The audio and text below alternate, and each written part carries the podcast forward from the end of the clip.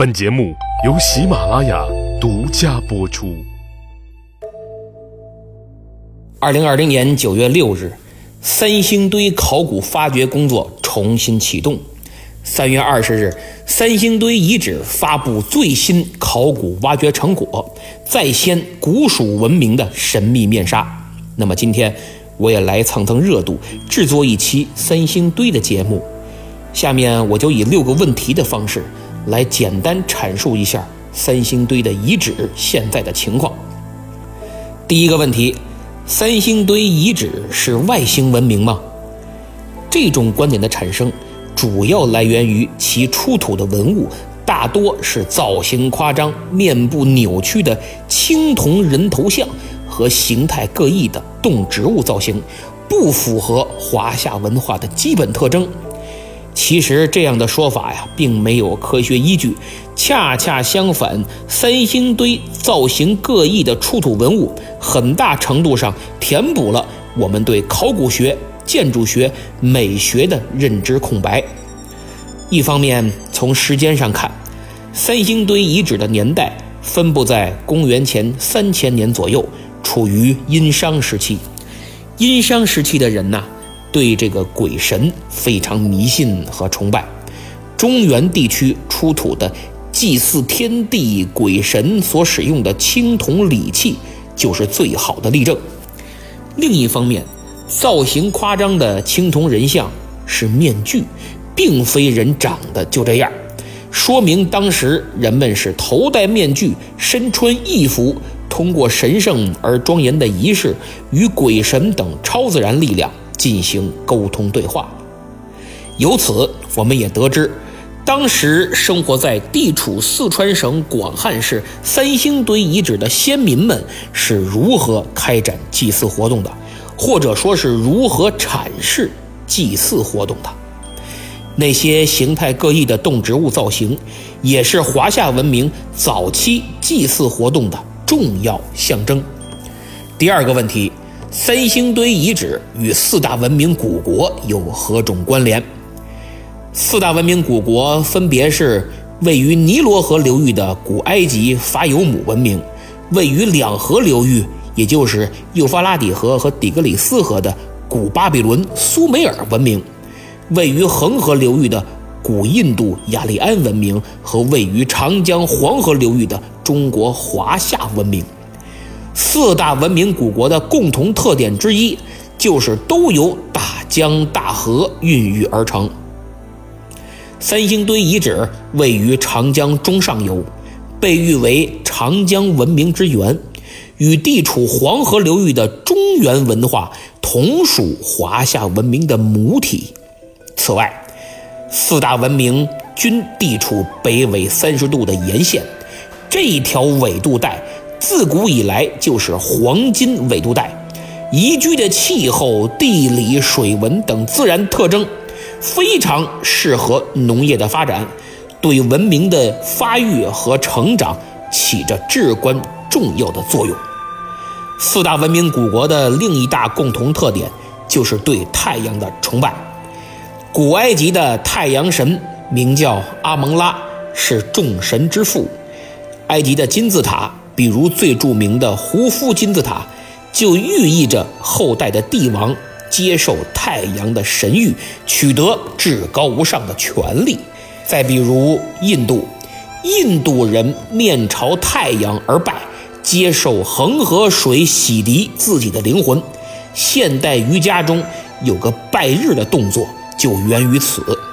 古巴比伦称太阳神为沙马什，苏美尔语。称乌图，阿卡德语也称为沙马什，都是太阳的意思。再看这三星堆遗址中有一件至宝，就是青铜太阳轮，毫无疑问彰显了古蜀国对于太阳的崇拜之情。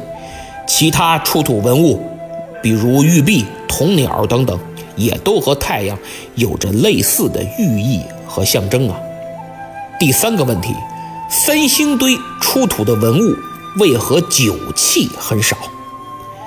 中国的酒文化源远流长，可以追溯到殷商时期。当时以喝酒为号。殷墟出土的司母戊鼎就是礼器中酒器的代表。有学者认为，商朝的灭亡就与嗜酒过度、骄奢淫逸存在很大的关联。那么，同为殷商时期的三星堆却少有酒器，一方面是因为古蜀国距离中原较远，李白的《蜀道难》中。就有很多名句，生动形象地描写出古蜀距离中原之远，行路之险。比如“尔来四万八千岁，不与秦塞通人烟。上有六龙回日之高标，下有冲波逆折之回川。黄鹤之飞尚不得过，猿猱欲度愁攀援。”正因为交通如此不便，可能使古蜀国对中原嗜酒成风的习气呀就沾染较少。另一方面，从三星堆出土文物的多样性和丰富性来看，说明这个古蜀国呀也是殷商时期实力最大、绝对不容小觑的独立王国。在中国古代，占领一国。必毁其宗庙，灭其社稷。三星堆的出土文物品相非常完整，没有被毁坏的迹象，所以他当时的实力还是可见一斑的。公元前十一世纪，蜀国还参与了武王伐纣的战争，作为穆氏八国之一，这也从某种程度上说明了古蜀文化的。独特性，在殷商时期很少与中原文化融合，故此三星堆出土文物就少有酒器。那么第四，三星堆存在文字吗？这个问题可以从有没有发现文字和有没有文字两个角度去考虑。咱们先说有没有发现文字。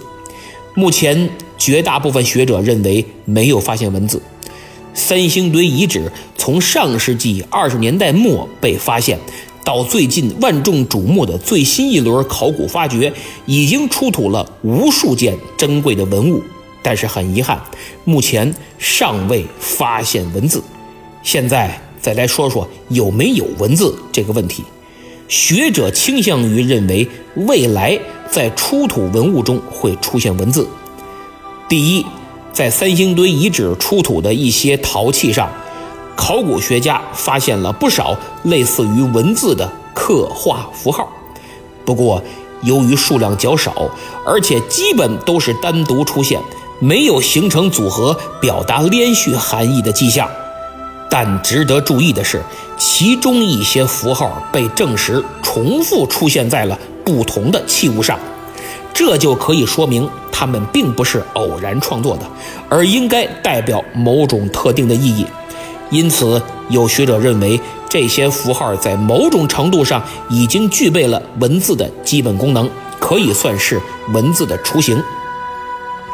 第二，三星堆祭祀坑出土了大量的重要文物，还挖掘出了保存完整的东西南城墙和月亮湾内城墙。但是，其实目前已发掘的面积呀，只占遗址总面积的百分之二左右，所以可被挖掘、被发现的空间还有很多。相信假以时日，以目前已知的古蜀国文化的深厚程度，是极有可能出现文字的。三星堆遗址考古发掘现场负责人冉红林就公开表示说。我们倾向于认为三星堆遗址是有文字的。那么第五，三星堆出土的代表文物有哪些？三星堆文物在中国浩如烟海、蔚为壮观的文物群体中，是最具历史、科学、文化艺术价值和最富观赏性的文物群体之一。一九八六年七月至九月。发掘的两座大型商代祭祀坑，出土了金、铜、玉石、陶、贝、骨等近千件的珍贵文物。在三星堆祭祀坑出土的上千件青铜器、金器、玉石器中，最具特色的首推大概有三四百件的青铜器。在这批古蜀秘宝中，有许多光怪陆离、奇异诡谲的青铜造型，比如有高二点六二米的青铜大立人，有宽一点三米的青铜面具，更有高达三点九五米的青铜神树等等，均堪称独一无二的旷世神品。而以流光溢彩的黄金权杖为代表的金器，以满是图案的边章为代表的玉石器，都是前所未见的稀世珍宝。那么第六个问题，三星堆博物馆的概况如何呢？三星堆博物馆呀，现在有两个展馆，展示面积近一万两千平方米，分为第一展馆和第二展馆。第一展馆为综合馆，主要陈列金、铜、玉石、陶等类文物；第二展馆为青铜器的专馆。两大展馆陈列规模都很宏大，布局考究，内容与展示节奏是动静结合，波澜起伏。融知识性、故事性、观赏性、趣味性于一体，诠释了三星堆文明的灿烂辉煌，更让参观者更好地领略了三星堆文物的深刻内涵。那真是身临其境、故国神游的感觉呀！从二零二零年九月起，时隔三十四年，三星堆遗址再次启动发掘。截止目前，三号祭祀坑已经陆续发掘出神秘金面具、丝绸遗迹、象牙制品以及大量精美的青铜器及其他重要文物。相信不远的将来，三星堆将会呈现给世人更多的惊喜。